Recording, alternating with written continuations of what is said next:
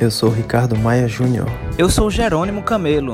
E esse é o Bazar das Descobertas. Podcast semanal onde iremos compartilhar nossas descobertas de conteúdos cinematográficos, literários e musicais. Sejam bem-vindos ao Bazar das Descobertas. Eu sou Ricardo Maia Júnior. Olá, ouvintes. Eu sou Jerônimo Neto.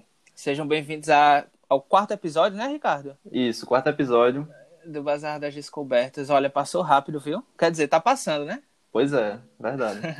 Já temos material aí para um mês, mais ou menos. Pois é. E aí, descobriu muita coisa essa semana?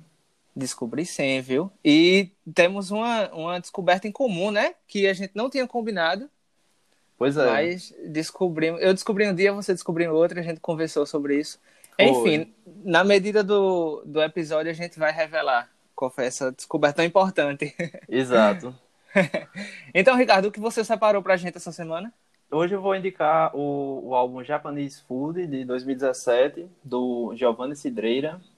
É um álbum que tem 12 músicas e 50 minutos de duração. Foi gravado pela Balaclava Records. E está disponível aí, né, nas plataformas de streaming e todas mais. Spotify, YouTube. Agora falando um pouco do Giovanni, Giovanni é natural de Salvador, Bahia, é cantor, compositor, arranjador e instrumentista. Nesse álbum ele aborda a melancolia do, do cotidiano com um estilo contemporâneo de batidas eletrônicas e vocais distorcidos. E começou sua trajetória profissional na música como guitarrista e vocalista da banda Velotroz, quando ainda era adolescente. Ele já está com três álbuns, né? Na verdade, dois EPs e um álbum. O primeiro EP é de 2015, com o mesmo nome dele, né? Giovanni Cidreira. O Japanese Food, 2017, e o EP Mixtape, de 2019. O Japanese Food se destacou na imprensa especializada e, e, tem influências diversas, como a MPB dos anos 70, rock dos anos 80 e a sonoridade do indie rock atual. E com relação a festivais, né, ele participou de diversos festivais pelo Brasil, com destaque aqui para o Coquetel Molotov e o Festival Bananada. Então uhum. ele, ele, já teve uma já teve até uma participação inclusive aqui em João Pessoa pela Miragem, que eu me lembro. Que massa. Você já conhecia? Não, não conhecia a banda. E quando você falou o nome tanto do, do artista quanto o nome do álbum, eu pensei que fosse uma banda de fora porque tem um Sim. nome. Pois é, meio, nome meio... inglês, né? É, um nome estrangeiro. E aí eu me surpreendi ao saber que ele é da Bahia, né? Pois é, é baiano, brasileiro. O, a Bahia que e é um. Essa é a é carreira é... solo dele, né? Ah, ele, então ele é carreira solo, não é isso, tipo isso. artista e banda, não. Não, não. Ele já teve uma banda que foi a Velotroz, mas já há alguns aí, anos. Aí seguiu carreira solo e tá lançando essa, essas obras. Isso, isso. O mais recente agora foi o EP Mixtape, né, do ano passado. E Me... tô dando destaque aí para o Japanese Food, né, que é o maior álbum dele, né? O Me álbum, uma... de fato. Me tira uma dúvida, Ricardo. É, são obras instrumentais ou. ou... Não, é, são cantadas, né? Cantadas. cantadas e instrumentais. Interessante, cara. E ele participou do Coquetel Molotov, né? Um, um evento foi, que é bem, foi. bem conhecido aqui nessa região do Nordeste. Pois é, próximo a gente aqui, né? Acontece em Recife. Pois é, é um, é um evento que abrange muito o público pessoense e o público de Recife. Isso, isso. E já teve aqui João Pessoa também, na Miragem, né? Foi, se eu não me engano, ele tocou junto no mesmo dia que Vieira, lá num dos das noites, né, do, da casa. Interessante, não sabia, cara. Vou procurar saber. Deu uma e procurada. A Bahia, e a Bahia que é um, um berço cultural, né, para é, artistas. É. Não é de hoje isso. Verdade. E aí, Ricardo, é, esse álbum está disponível nos streamings, né, de isso, músicas, como você isso. falou, e na plataforma de vídeo YouTube. Isso, no YouTube. Pois bem, é, então, continu... sim, é uma coisa que talvez tenha passado despercebido por mim. Qual o, o gênero musical dele? É, ele é um misto, né, de, de... Isso, ele, ele mistura indie. indie rock com um pouco de MPB, tá, um rock clássico, assim, dos anos 80 ele tem, tem essa sonoridade, mas ele puxa mais para o indie, sabe? Ele é mais indie rock, assim. E, e Sa usa também alguns metais. É, é, bem, bem diverso o álbum, bem, bem legal. Saquei. Tem uma clara inspiração no, no rock oitentista, né? Sim, sim. Que eu acho bem massa, inclusive. Você, você como sempre, costumando trazer essas bandas que faz um misto, né, de experimentações. Sim, sim, com certeza. é uma marca sua. Pois é. Ricardo, é... então eu vou dar minha indicação de álbum, já que pois você é. fez isso. E o, minha indicação é o álbum Os Brasões, da banda Os Brasões, que é uma banda carioca que foi formada em 1968 e contou com a ajuda de artistas que já eram famosos na época, como Gal Costa e Tom, e Tom Zé.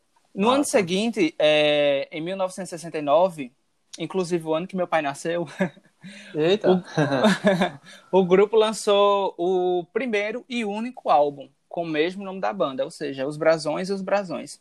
Interessante, ele, ele só tem esse álbum. E a banda faz parte do, do gênero de rock psicodélico e tropicalismo que era um movimento musical que tomava força naquela época. No final dos anos 60, na verdade, acho que do meio para o final dos anos 60 para toda a década de 70. Pois foi, é. foi assim o percurso de vida do tropicalismo, ou pelo menos o início, né, da, da vida tropicalismo. Verdade, verdade. E Ricardo, esse álbum traz composições de alguns músicos muito conhecidos, como, por exemplo, a música Pega Voga Cabeludo e Volkswagen Blue, que é que é do Gilberto Gil que são do Gilberto Gil, né? Composições Eita, dele. Interessante. Traz a música Carolina Bela, que é do Jorge Ben. É, Gotham City, que é do Jazz Macalé e do, e do Capinã. E Planador, da banda Liverpool. Eu sei que você gosta da, da, das histórias do Batman, Ricardo, então talvez Sim. você, você já tenha ouvido essa música Gotham City, do, do Jazz Macalé. Eu acho que sim, acho que sim. É muito massa e, tipo, nesse álbum dos Brasões, eles, eles colocam bastante esse toque de psicodelismo e tropicalismo. Muito massa. Enfim, a banda tem isso muito forte nela. E por falar nisso, ela conta com uma foto dos integrantes na capa que mostra expressões bem penetrantes assim, em um tom de vermelho muito quente, Eita, representando representando muito bem Ricardo através da cor e das vestimentas dos, dos integrantes, é, em forma de imagem, a proposta do tropicalismo, né? Isso é interpretação própria. Uhum. É uma coisa que eu Verdade. vi entender. E isso é uma coisa bem pessoal, sabe? Cada um pode interpretar de uma maneira, mas essa foi uma percepção uhum. minha. E é interessante observar como a banda conseguiu adaptar tão bem algumas músicas que faziam parte de outros estilos musicais para o rock psicodélico. Você, se você ouvir o álbum, você vai perceber isso muito bem, se você prestar um pouquinho de atenção. Em 2016, ou 2006, olha aí, eu já adiantando 10 anos. Uhum. Em 2006, a música Tão Longe de Mim entrou para a trilha sonora do filme que tem o nome de 1972, que é um filme nacional do, do gênero de romance. E no mesmo ano, talvez por causa é, dessa música no filme, é, a banda teve o álbum relançado em CD Eita. na, na série Som Livre Masters. E aí ele contém 12 faixas e 35 minutos de duração. É encontrado facilmente também no, nos streams musicais, principalmente o Spotify. Vou dar uma procurada. Pois é, e no YouTube também, na plataforma de vídeo. vale ressaltar, vale ressaltar uma curiosidade que é de grande importância quando os ouvintes e até mesmo você, Ricardo, for pesquisar. Uhum. É importante ressaltar que os brasões é escrito com Z no lugar do S, do primeiro ah, S, né? Ah, entendi os brasões. E aí, esse álbum, Ricardo, ele tem um efeito de gravação, que eu não sei se é de época, que eu não sei se é um efeito ou um estilo de gravação da época. Entendi. Que particularmente me remete, assim, uma sensação de nostalgia, sabe? Eu me sinto como... Sabe quando você vê uma foto antiga e você lembra daquilo, sei, dá uma sei. certa saudade? Pronto, é essa mesma sensação que esse álbum me dá. É uma coisa muito louca, porque eu nasci em 96 e o álbum é, tipo, muito antes. O álbum é de 69. Verdade. E eu descobri esse álbum há uns dois ou três anos. Eu estava em casa, tendo uma boa viagem assim interna. e, aí eu fui, e aí eu fui pesquisar sobre alguns álbuns do tropicalismo que eu ainda não conhecia. E dei de cara com, com os brasões, ouvi, foi assim, paixão à primeira vista. Até hoje escuto com muita frequência. Legal, foi uma boa descoberta então, né? Foi uma excelente descoberta. E aí, Ricardo, indicação é essa: Os Brasões, Os Brasões, lembrando, com Z, um álbum de 1969. Boa, boa. E o seu? Vamos dar uma o ressaltada? Meu foi o Japanese Food do Giovanni Cidreira. Pronto. Então aí já tem dois álbuns de indicação para a galera que está nos ouvindo. Pois é. E, e só para não dizer que a gente não falou de filme, agora eu vou trazer aí uma descoberta, né? Uma curiosidade que descobri esses dias. Eita, uma, desco... uma, descoberta em comum entre a gente, é... né? foi, foi. Foi, foi o canal Legacies of Brasilia Cinema. Este é um canal no YouTube com o objetivo de tornar o cinema brasileiro mais acessível, disponibilizando cópias de filmes clássicos. Ou seja, o, é um canal né, no YouTube que está organizado e, e, traz essas cópias de filmes clássicos brasileiros, né? Achei bastante interessante. O canal reúne cerca de 400 longas e curtas entre ficção, documentários e entrevistas. Mano, 400 é? documentos é? da, da história do cinema nacional. Isso um não é um acervo aí, né? Isso não é um canal, velho, é um, é um tesouro, assim, é um baú de tesouro, sabe? É verdade. E eu lembro que você comentou comigo sobre esse canal e eu falei, Ricardo, pois é, é.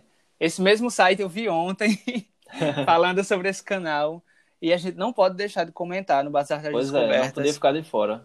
Porque e... isso, é de uma, isso é de uma riqueza tão grande. É verdade.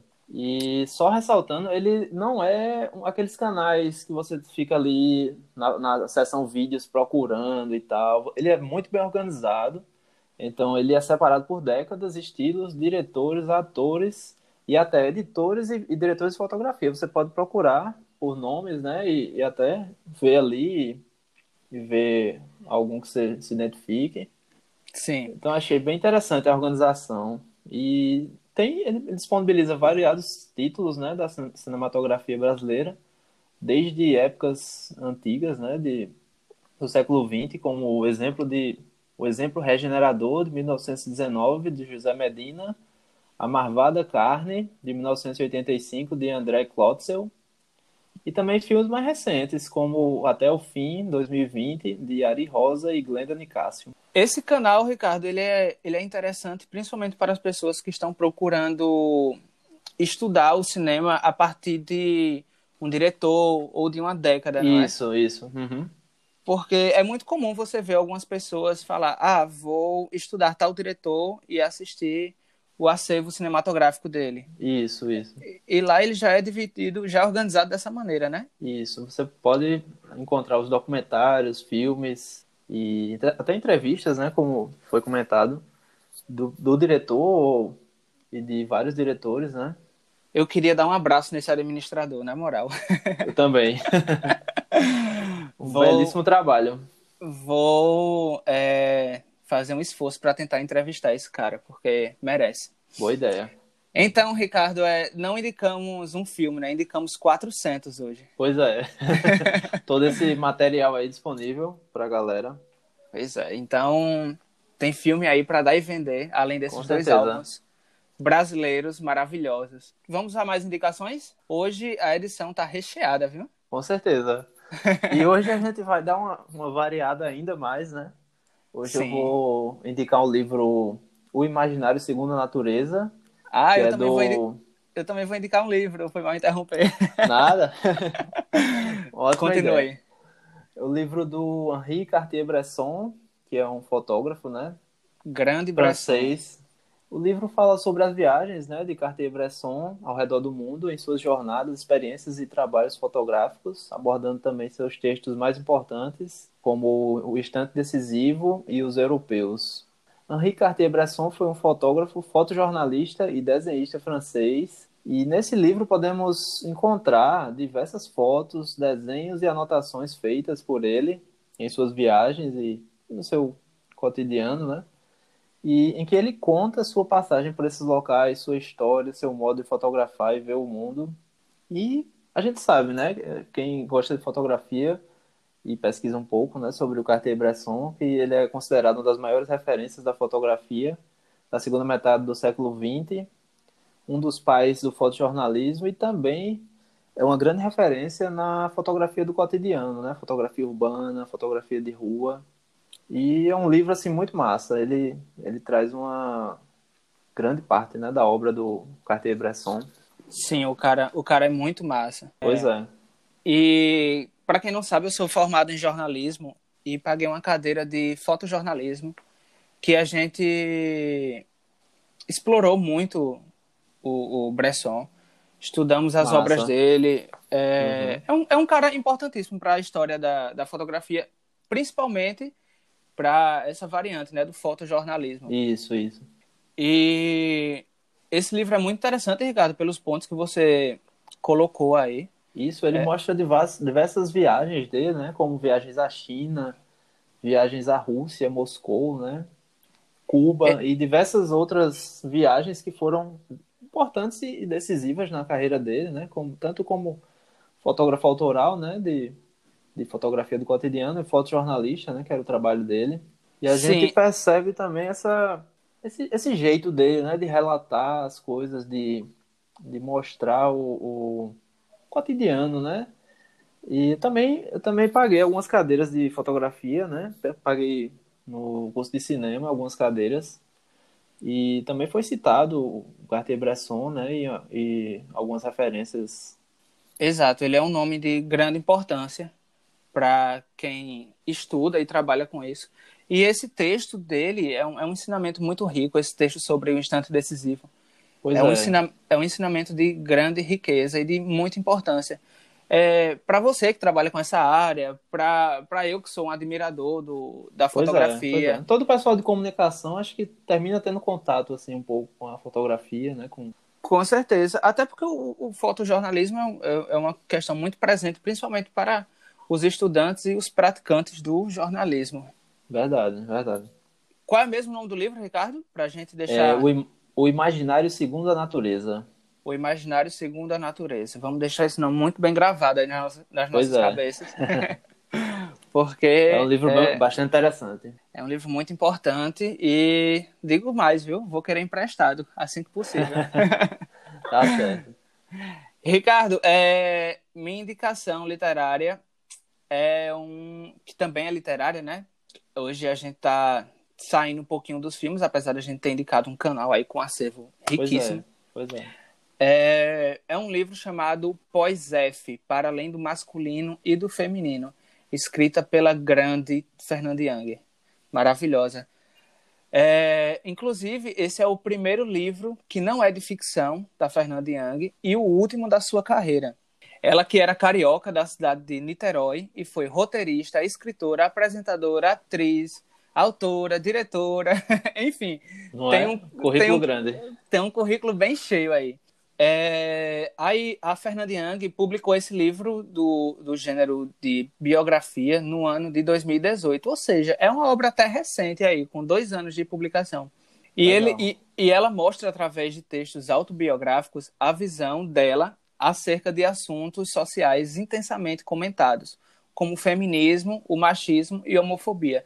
Claro que ela entra em alguns outros assuntos, mas o- os principais focos dela são, são esses temas. Entendi. E a obra evidencia bem toda a sua, sua fragilidade e força, não só como mulher, mas como pessoa, como mãe, como esposa, como é, um- um- uma pessoa ativa na sociedade. E mostra uma perspectiva fora do comum, destacado pela, pela mesma como uma atual vivência de liberdade por viver sem ismos. Ou seja, ela, ela se considera uma pessoa livre por viver sem nomenclaturas que terminam com, com ismos. Com essas nomenclaturas, sabe? Aham. Feminismo, machismo, ou enfim. Ela se considera livre por, por viver sem, sem essas, essas determinâncias sociais. Aham. E talvez por isso cause uma, uma surpreendente surpresa por essa visão de liberdade relatada no livro, nos levando à reflexão acerca de inúmeras questões sociais em que se é muito discutido. Além disso, é exibida algumas ilustrações feitas pela própria escritora, diálogos e cartas que são dedicadas a ela mesma e aos assuntos abo- abordados. Por exemplo, se ela está escrevendo um capítulo sobre um tema que é muito abordado, a questão do feminismo. Então, ela, ela, ela no mesmo capítulo, ela ela escreve uma carta ou um diálogo que é direcionado a alguma coisa, a algum objeto muito forte na questão do, do feminismo. É muito interessante. Por exemplo, ela em cada capítulo tem uma carta e tem um diálogo. E aí tem cartas dedicadas, dedicadas a regiões do corpo, vista, vista pela maioria da sociedade como tabus, sabe? Verdade, É, verdade. práticas femininas ou práticas masculinas, é, regiões do corpo. Então, ela, ela escreve, por exemplo, tem um, em um capítulo ela escreve uma carta para a bunda, entendeu? Aí, cada capítulo ela vai, ela vai fazendo esse viés que eu achei muito interessante. Eu ainda não tinha visto Verdade. esse formato em nenhum livro. E foi publicado pela editora portuguesa Leia, Leia com Y. foi vencedor do prêmio Jabuticaba de Crônica. E por ser uma obra recente, você encontra ele facilmente em PDF, vendas em sites e lojas físicas. Além de conter um valor bastante acessível, pelo que eu estava pesquisando nesses sites de Interessante. venda, sabe? E aí eu ganhei esse presente é, ano passado, no meu aniversário, no mês de novembro. Dei uma pesquisada. É porque, assim, antes de assistir um filme ou ler alguma coisa, eu gosto de é, ver algumas críticas antes. Sim, sim. Aí, Eu também faço isso. Pois é. É porque eu tenho muito medo de assistir algo e, e não sei o que eu espero ou Entendo, me entendo. decepcione. Você também é assim, né? Sim, sim. é bem comum eu, eu procurar e tal, pesquisar sobre a obra, né, que vou consumir. É, isso é muito importante. E aí, quando eu fiz essa pesquisa, eu descobri que é um livro assim que traz uma temática, uma visão, na verdade, muito incomum. Me despertou o interesse. Eu ganhei esse, esse livro no mês de novembro, que era o mês do meu aniversário. E assim, imediatamente eu já devorei ele. Tô pensando Eu em, imagino. tô pensando em reler, mas é isso. Ainda tem uma, uma lista grande de livros na frente dele. Ótima indicação. Ótima indicação, é Pós-F, para além do masculino e feminino, Fernando Young, 2018. Você conhecia, a Fernanda Young? Conhecia, já, já conheço, né? E alguns, alguns trabalhos dela, né? Como, como atriz, como diretora, enfim, vários, Sim. vários outros trabalhos. Ela que infelizmente nos deixou ano passado. Pois é, pois é. Lembro muito bem desse momento. Muito, um momento muito triste, inclusive, Pois até é. para o jornalismo nacional. E eu conheci a Fernanda Young numa entrevista. Ela tinha um programa que, em uma das edições, ela entrevistou a Rita Lee. É uma entrevista muito icônica, assim, que a Eita. Rita, a Rita tem uma entrada assim, triunfal. Para quem tiver a curiosidade de assistir essa entrevista, tem disponível no YouTube, é só você colocar Irritando Fernanda Young, que era o nome do programa dela. Ah, Irritando Legal. Fernand, Fernand Young Rita Lee. E aí é uma entrevista assim, sensacional. É, elas duas se dão muito bem. Esse livro que indiquei tem uma escrita que revela muito a personalidade forte da Fernanda Young. Tem uma escrita forte, sabe? Sim. Uso de palavras fortes. Enfim, é, é bem massa, é bem massa.